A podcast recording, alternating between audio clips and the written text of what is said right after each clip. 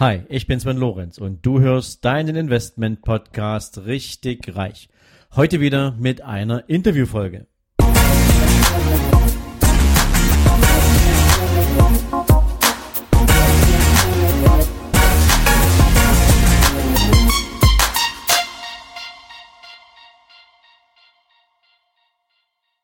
Hallo und herzlich willkommen zu einer neuen Interviewfolge in deinem Investment Podcast Richtig Reich. Ja, liebe Leute, heute habe ich einen Gast, ähm, von dem wusste ich bis vor wenigen Wochen auch noch nicht, dass es ihn gibt. Ähm, also als Person zumindestens und vor allen Dingen als erfolgreiche Geschäftsfrau. Ja, es ist eine Frau. Ich bin wahnsinnig stolz darauf, endlich mal eine wirklich erfolgreiche Frau vor allen Dingen auch am Mikrofon zu haben. Sie ist Unternehmerin, sie ist eine große Immobilieninvestorin. Sie hat mehr als 300 Wohneinheiten und was das für mich auch ganz besonders macht, ist, ähm, das alles hat sie auf die Beine gestellt als alleinerziehende Mutter. Und das alleine schon ringt mir einen riesen Respekt ab und demzufolge, liebe Babs Steger, ganz, ganz herzlich willkommen hier in meinem Podcast. Ja, hallo, liebe Sven, hallo, liebe Community, herzlich willkommen. Ich bin froh, dass ich bei euch sein dürfte. Ja, liebe Babs, ich habe es gerade schon in der Anmoderation gesagt, ähm, praktisch kennt dich kein Mensch. Und ähm, ich kannte dich auch noch nicht. Aber im Vorgespräch, ähm, was wir gerade hatten, ähm, muss ich sagen, habe ich schon so viele wahnsinnig interessante Impulse mitbekommen. Ähm, ich glaube, das wird ein wahnsinnig spannendes Interview. Aber bevor wir jetzt richtig tief reingehen, natürlich mal die Frage an dich oder meine Bitte an dich. Ähm, könntest du so mal einen ganz kurzen, ja, Überblick liefern für meine Community? Wer bist du? Wo kommst du her? Ähm, und ja, was hat dich sozusagen, was war so dein Weg bis heute? Ja, natürlich. Also, ich bin die Babs, ähm, steht für Barbara, Barbara Steger. Ich bin Unternehmerin, ich bin Mentorin, ich bin Coach und ich bin alleinerziehende Mama von einem Unternehmen, einem Treuhandfonds. Äh, dazu gehören fünf operative Gesellschaften. Wir haben in siebenstellige Millionenbereich Vermögenswerte, äh, in ähm, siebenstellige Bereich Einkommenswerte.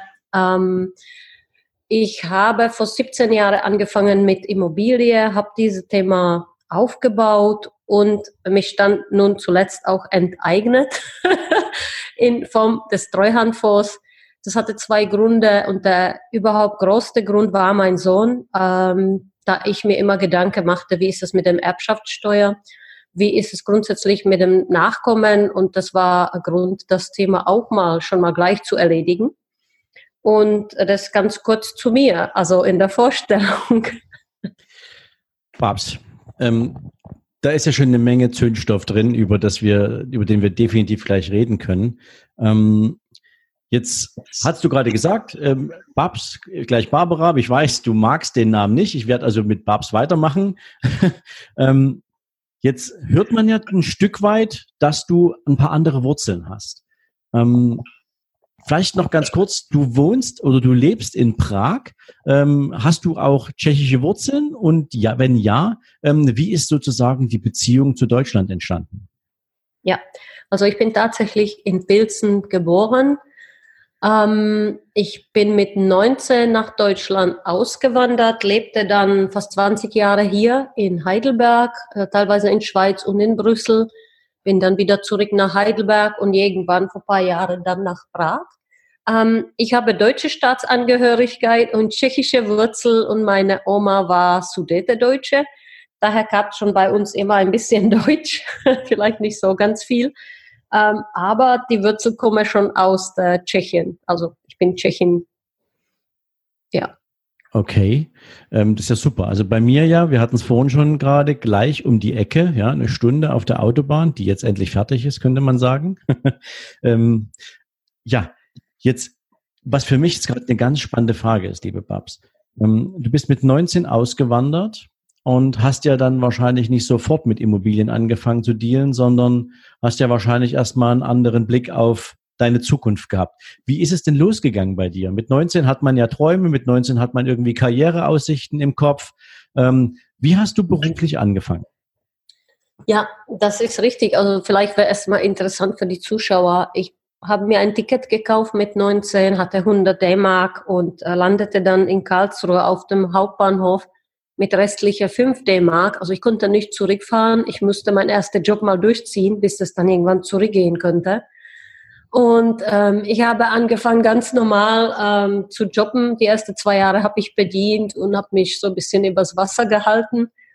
Habe dann irgendwann angefangen, äh, bei einem Konzern zu arbeiten, habe BWL in Mannheim studiert ähm, und wurde dann auf die Schnelle auch ziemlich erfolgreich.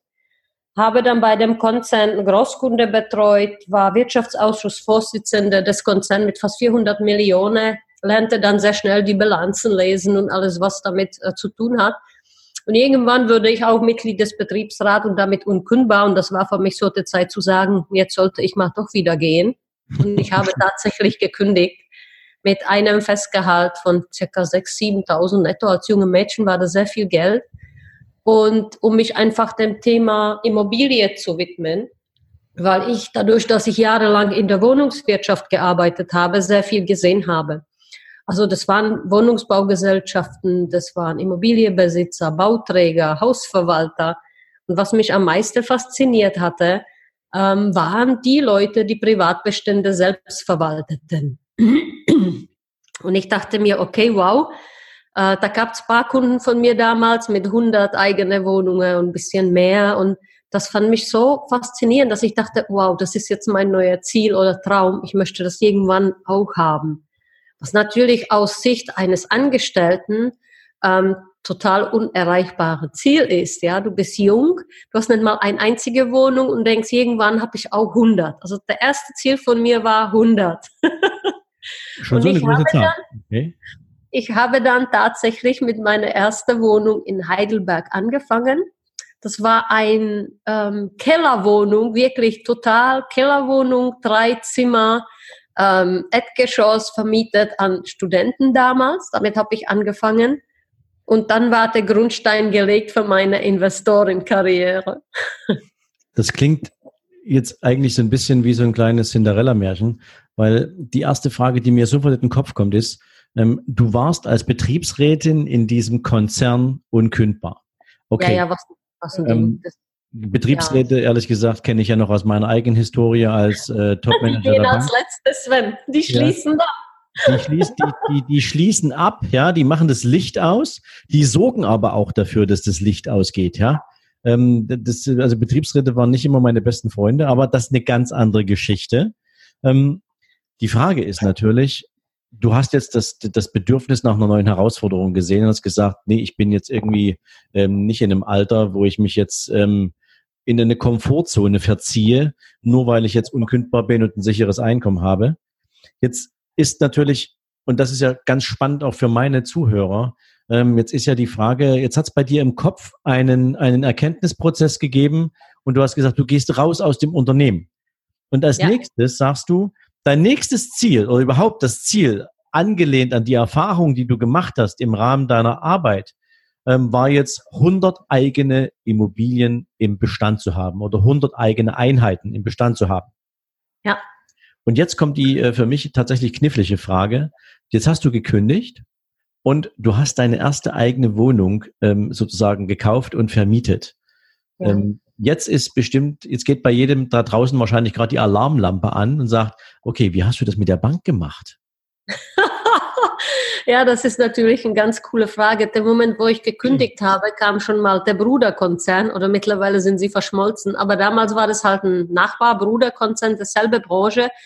Da, da stand der äh, Senior Vice President im Biergarten da und hat er gesagt, liebe Babs, wir suchen hier einen Vertriebschef für den gesamten Gebiet. Würdest du mal arbeiten für uns? Sag ich nur auf Rechnung.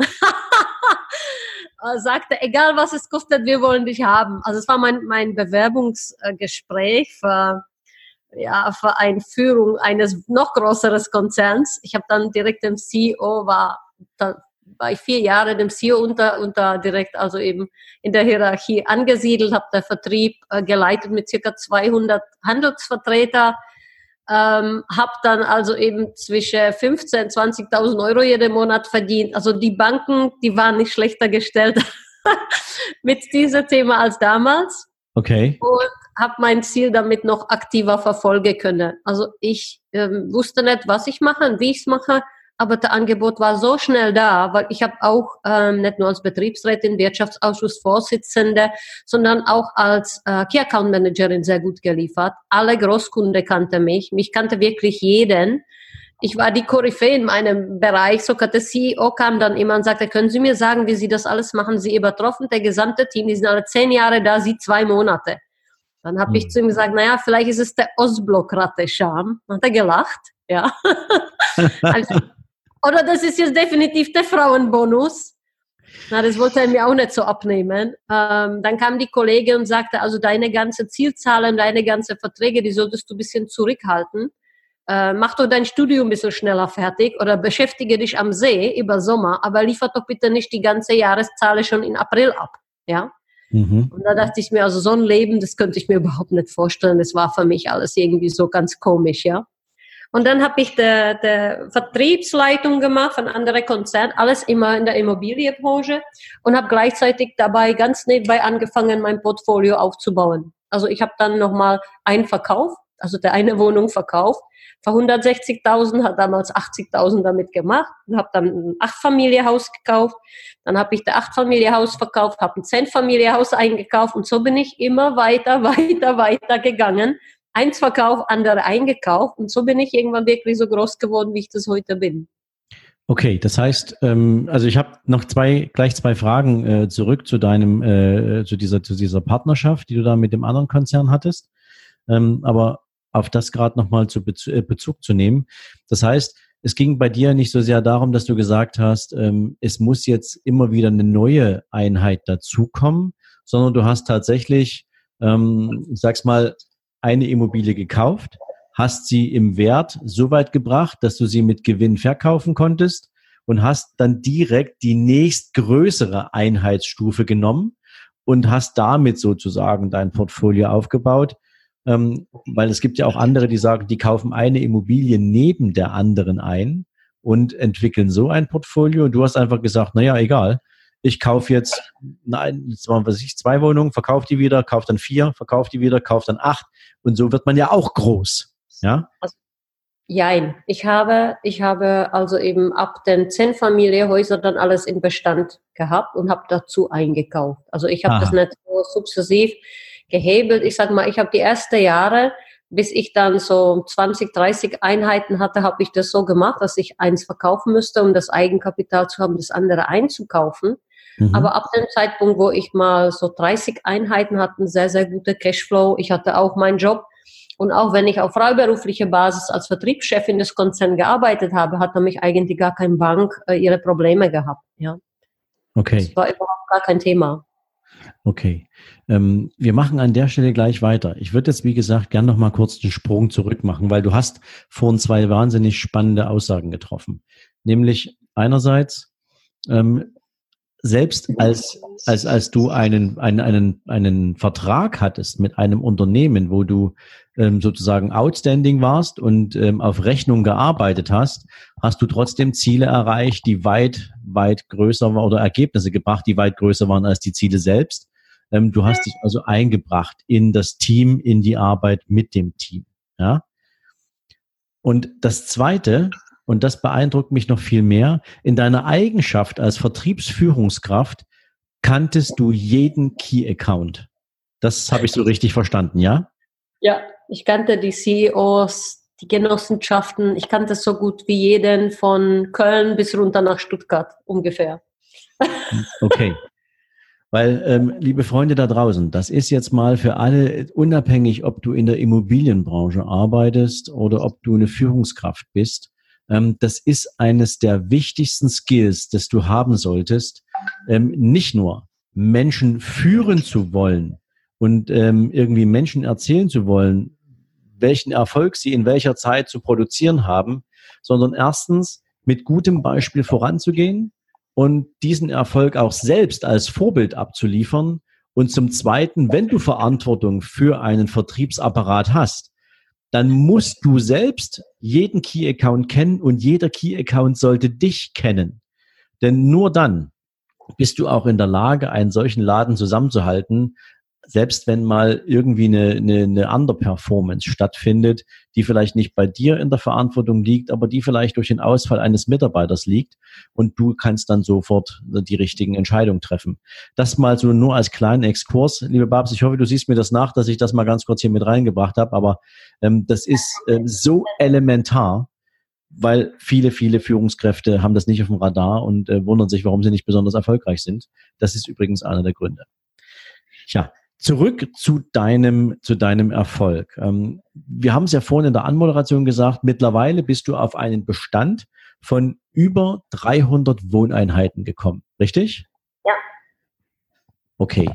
Ähm, jetzt, jetzt muss ich mal ganz einfach die Frage loswerden, wie, wie schafft man das als alleinerziehende Mama? ähm, wie schafft man das als alleinerziehende Mama? Also ich meine, das ist äh, die, die von mir dann denken, oh, die Babs ist ja super strukturiert und bei mir klappt alles. Äh, ich muss euch ja enttäuschen. Bei uns ist jeden Tag, seit mein Sohn auf der Welt ist, einfach mal eine Organisationschaos.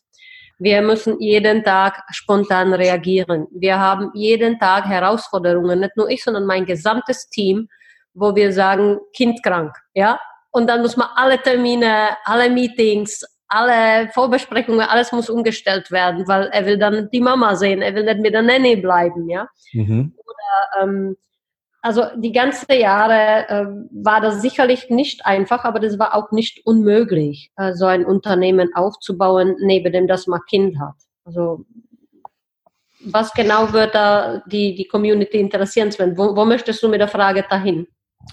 Naja, ich glaube, dass es Egal ob Mann oder Frau im Übrigen. Ich meine, ich bin auch alleinerziehender Papa. Ähm, mhm. insofern, ähm, ich habe den größten Respekt vor, vor jedem, der diese Aufgabe zu bewältigen hat. Sagen wir es mal so. Ähm, weil es über, völlig egal ist, ob es Mann oder Frau ist, aber zumindestens laufen in so einer Situation bei dir natürlich alle Entscheidungen zusammen. Und du musst die ganze, sozusagen diese, diese, diese kleine Familie musst du managen. Und das ist eine ganz andere Baustelle, als ob du dich mit jemandem anders noch in diese Aufgabe reinteilst. Und deswegen, du sagst es gerade, spontane Entscheidungen ähm, sind manchmal erforderlich, wenn spontane Situationen es, not, es notwendig machen. Und ich glaube, viele, die in so einer Situation sind, vielleicht auch ohne Kinder, keine Ahnung, ähm, die haben aus meiner Sicht immer noch irgendwie so einen Knoten im Kopf, dass die Zweifel haben, ob es möglich ist, ob es grundsätzlich möglich ist. Und ich würde natürlich gern auch mal in die Richtung gehen wollen, ähm, ja, jeder Tag bietet neue Herausforderungen und jeder Tag hat irgendwie anderes Wetter und andere Gesetzmäßigkeiten. Aber am Ende, das, wie du vom Kopf her an so ein Thema rangehst, wie du dir selbst auch immer wieder sagst, hey, dafür bin ich angetreten und hier hole ich mir meine Energie. Das würde ich gern mal mit auf den Teller nehmen, auf den, auf den Tisch nehmen. Und deswegen natürlich auch die Frage, ähm, wenn du, wenn du, wenn, wenn, wenn du deinen Erfolg so ausgebaut hast. Gab es denn da auch Momente, wo du sagst, okay, ähm, hier hatte ich so meine Zweifel, hier habe ich manchmal gedacht, ähm, ob ich das lange durchhalte, ähm, weil es vielleicht auch viel wird. Wie ja. hast du in solchen Momenten reagiert, wenn, wenn, ja, du, sol also, wenn du solche Gedanken hattest? Ich habe Leute, die mich sehr viele Jahre kennen, Sven, und die 20 Jahre an meiner Seite galoppieren. Ich habe Mentoren, die mich kennen, da hatte ich gar nichts. Und ich habe jeden Tag meine Zweifel, äh, mache ich das alles richtig und versuche jeden Tag nicht 100, sondern 250 Prozent zu geben. Das ist so bei den Alleinerziehenden. Und du stehst immer äh, in eine Schere zwischen Gewissensbisse, also das schlechtes Gewissen, dass du vielleicht nicht so nicht so viel für dein Kind da sein kannst und das andere Gewissensbisse, dass du denkst, oh, da musste ich aber noch das machen in der Firma und das machen in der Firma und jeden Tag hast du als Alleinerziehende äh, diese Waage vor dir, ja, und jeden mhm. Tag musst du diese Gewichte auf die Waage setzen und sagen, was ist mir jetzt gerade wichtig? Wie ist es? Und ich glaube, dass unsere Kinder, deine und auch meine, ganz, ganz anders groß werden, ähm, weil wir nicht nur ähm, Eltern sind, wir sind auch erfolgreiche Unternehmer beide. Und ich glaube, dass ich meinem Sohn sehr, sehr viel sogar mitgeben kann. Also er kriegt sehr, sehr viel mit. Er versteht vieles schon. Er spricht mittlerweile drei Sprachen fließend. Ähm, also ich bin schon stolz darauf, wie er sich entwickelt. Ähm, es ist zwar nicht so alltäglich, so das typische Elternleben. Es ist sehr turbulent, sehr stressig, aber er macht das alles mit wirklich sehr, sehr viel Energie mit, weil er das nicht anders von mir kennt. Und dann, wenn ich heule oder wenn ich dann denke, oh, heute ist echt ein harter Tag und es ist alles so viel, dann ist es doch auch okay. Wir dürfen Menschen sein. Ja, wir dürfen auch mal heulen und sagen, oh, ähm, heute ist kein guter Tag. Ich habe den Eindruck, ich werde dem Ganzen nicht gerecht. Ähm, das ist für mich, das gehört zu dem Erfolg dazu, auch das Menschsein dürfen. Ja. Natürlich, unbedingt. Ähm, genau sowas, wie du es gerade beschrieben hast, ähm, das ist ja eigentlich das, was jedem eigen ist. Die meisten Menschen verstecken es vor der Außenwelt, weil es natürlich in einer Businesswelt, ja, die ja durchaus auch ein bisschen ellenbogenorientiert ist, meistens nicht opportun ist und das Verständnis für dieses Thema Menschsein ähm, häufig in den Hintergrund tritt. Ähm, aber du sagst es, ähm, es ist völlig legitim und vor allem die Menschen, die einem ja regelmäßig zur Seite stehen, die einen kennen, mit denen man Hand in Hand für den eigenen Erfolg losmarschiert, ähm, die sind natürlich auch herzlich willkommen ähm, im eigenen Leben und ein Wegbegleiter und vor allen Dingen auch jemand, der Verständnis aufbringt für die eigene Situation. Jetzt, ja. jetzt hast du ja gerade gesagt, es gibt diese Momente, die du hast, Jetzt hast du auch gesagt, nicht immer ist es so leicht, ähm, ja, Zeit für deinen Sohn zu haben. Jetzt ist aber mal die Frage, die, die mir durch den Kopf geht, äh, wie hältst du die Balance? Gibt es so, so, so Rituale oder gibt es so, so bestimmte Zeiten, wo du sagst, ja, die klemme ich mir jetzt ab, die sind nur für meine Familie reserviert. Wie ja. hältst du für dich die Balance, dass du Familienleben immer noch irgendwie erlebbar gestalten kannst, neben dieser großen Herausforderung, so ein Imperium zu managen? Mhm. Also ich habe äh, einen Podcast, das heißt Immo Stories mit Babs und ich habe in der Vorstellung dieser Podcast mal erwähnt, wie ich groß geworden bin. Und die, die da reinhören, wissen, ich komme äh, aus einem Dorf, der nicht mal Straßennamen hat, sondern nur Nummern. Dieser Dorf liegt ungefähr sieben Kilometer äh, direkt an der deutschen Grenze in den Etzgebirge, kurz vor Chemnitz. Mhm. Okay. Und ähm, ich habe auch dazu gesagt, dass dieses Jahr meine Mama gestorben ist und ich gleichzeitig zu meinem Imperium, meinem kleinen Sohn, auch die Verantwortung für meinen Papa tragen müsste. Mhm. Und ich glaube, dass diese Balance da drin, dass du einfach mal in, in diese kleine Dorf immer wieder zurückfährst. Also ich fahre immer wieder, äh, wenn es irgendwie möglich ist, zu meinem Papa. Wir haben dort ein Haus mitten im Wald, wo äh, im Winter mit dem Rucksack hochgehen muss, weil da keine Straße führt. Okay. Äh, also eben der Kleine und ich mit dem Schlitter äh, unsere Sache draufpacken und marschieren, also zum Papa. Und so habe ich mich jetzt über dieses Jahr mal durch den Tod von meiner Mama abgeredet. So habe ich das mit meinem Sohn bearbeitet. Ich war oft bei Papa.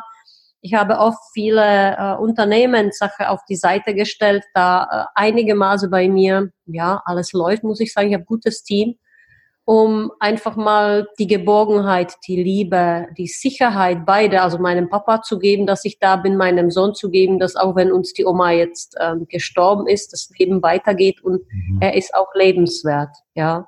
Da war ich die Starke natürlich für die Familie und habe versucht, das alles zusammenzuhalten wie so eine Küke. Rechts hatte ich der Kleine, links der Papa mhm. die dürfte dann beide weinen und zusammenbrechen. Das war alles okay und es ist heute noch okay. Manchmal stehen wir auf, so am Sonntag, und wir weinen alle. Dann weint mein Papa und ich weine.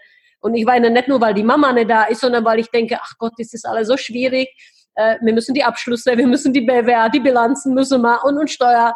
Und das muss ich noch machen. Und äh, das ist aber okay, dieser Mensch zu sein, das ist so wichtig für so viele Leute ähm, die vielleicht das viele Jahre verbergen, weil sie Ängste haben, das zuzulassen, zuzugeben, zu zeigen. Ich habe sieben Anwälte und es gibt keinen, der mich noch nie gesehen hat, wie ich heule. Wenn mir danach ist, du Sven, dann heule ich los und sage, ich habe gerade ein Problem, wie macht man das jetzt wieder? Und dann heule ich. Ja, ich bin okay. sowas von mädchenhaft in dem Thema. Ich verstecke es nicht, weil ich denke, dass es mir gar nichts bringt, wenn ich es verstecke. Ich bin, wie ich bin und ich möchte mich da eigentlich nicht so wirklich verbergen. Im Gegenteil, ich möchte den anderen Mut machen und wir sagen, seid doch sensibel, Leute. Das ist okay, so ein Sensibelchen zu sein. Die Leute lieben mich umso mehr, ja. Ja, es hat natürlich auch viel mit Authentizität zu tun. Ähm, keine Maske zu tragen und auch Verletzlichkeit zu zeigen und ähm, so eine Träne zu vergießen, auch ähm, weil man sich vielleicht mal ein Stück weit in der Verantwortung ein bisschen überfordert fühlt. Ähm, man muss ja nicht mal überfordert sein, aber manchmal kommen wahrscheinlich viele, viele Dinge in einer sehr, sehr kurzen Zeitspanne auf einen zu. Ähm, da müssen viele Entscheidungen getroffen werden, die müssen alle sauber getroffen werden ähm, weil du ansonsten weißt, wenn diese Entscheidung jetzt falsch war, da ähm, hängt eine Menge Geld dran oder da hängen Arbeitsplätze dran. Ich glaube, da ist eine Menge auch, was in einem Kopf gerade so passiert und viele Dinge können sich auch überlappen. Ich merke das ja auch in meinem täglichen Business. Es mhm. ist nicht immer so, ähm, dass du nur eitel Sonnenschein hast, aber es ist eben der Unterschied, ähm, sich in die, in, in die, in die Schmollecke zu setzen und zu sagen, nein, ich will jetzt nicht, oder da durchzumarschieren und ähm, das Business trotzdem auf die Reihe zu kriegen. So, das war der erste Teil meines super spannenden und interessanten Interviews mit Bab Steger. Ich hoffe, du hast schon ziemlich coole Sachen mitnehmen können. Morgen wird es genauso weitergehen und in diesem Sinne wünsche ich dir jetzt einen sensationellen Start in diesen Tag und bis morgen. Ciao, ciao. So, wenn dir diese Folge gefallen hat, dann freue ich mich natürlich, wenn du mir auf iTunes eine Bewertung gibst. Im besten Fall natürlich fünf Sterne und noch besser wäre es, wenn du mir mit einer kleinen Rezension dalässt, wie du meinen Podcast findest, was du dir vielleicht für die Zukunft noch von meinem Podcast wünschst, welche Ideen du hättest, um den Podcast noch besser zu machen. Also rundrum eine kleine Info von dir, die nicht nur mir hilft, den Podcast weiterzuentwickeln, sondern natürlich auch all den anderen, die sich an Bewertungen und Rezensionen orientieren, einen guten Blick dafür gibt, sich diesen Podcast ebenfalls zu abonnieren. Dafür jetzt schon mal ganz, ganz herzlichen Dank an dich und jetzt natürlich dir einen wundervollen Tag. Bis dann, ciao, ciao.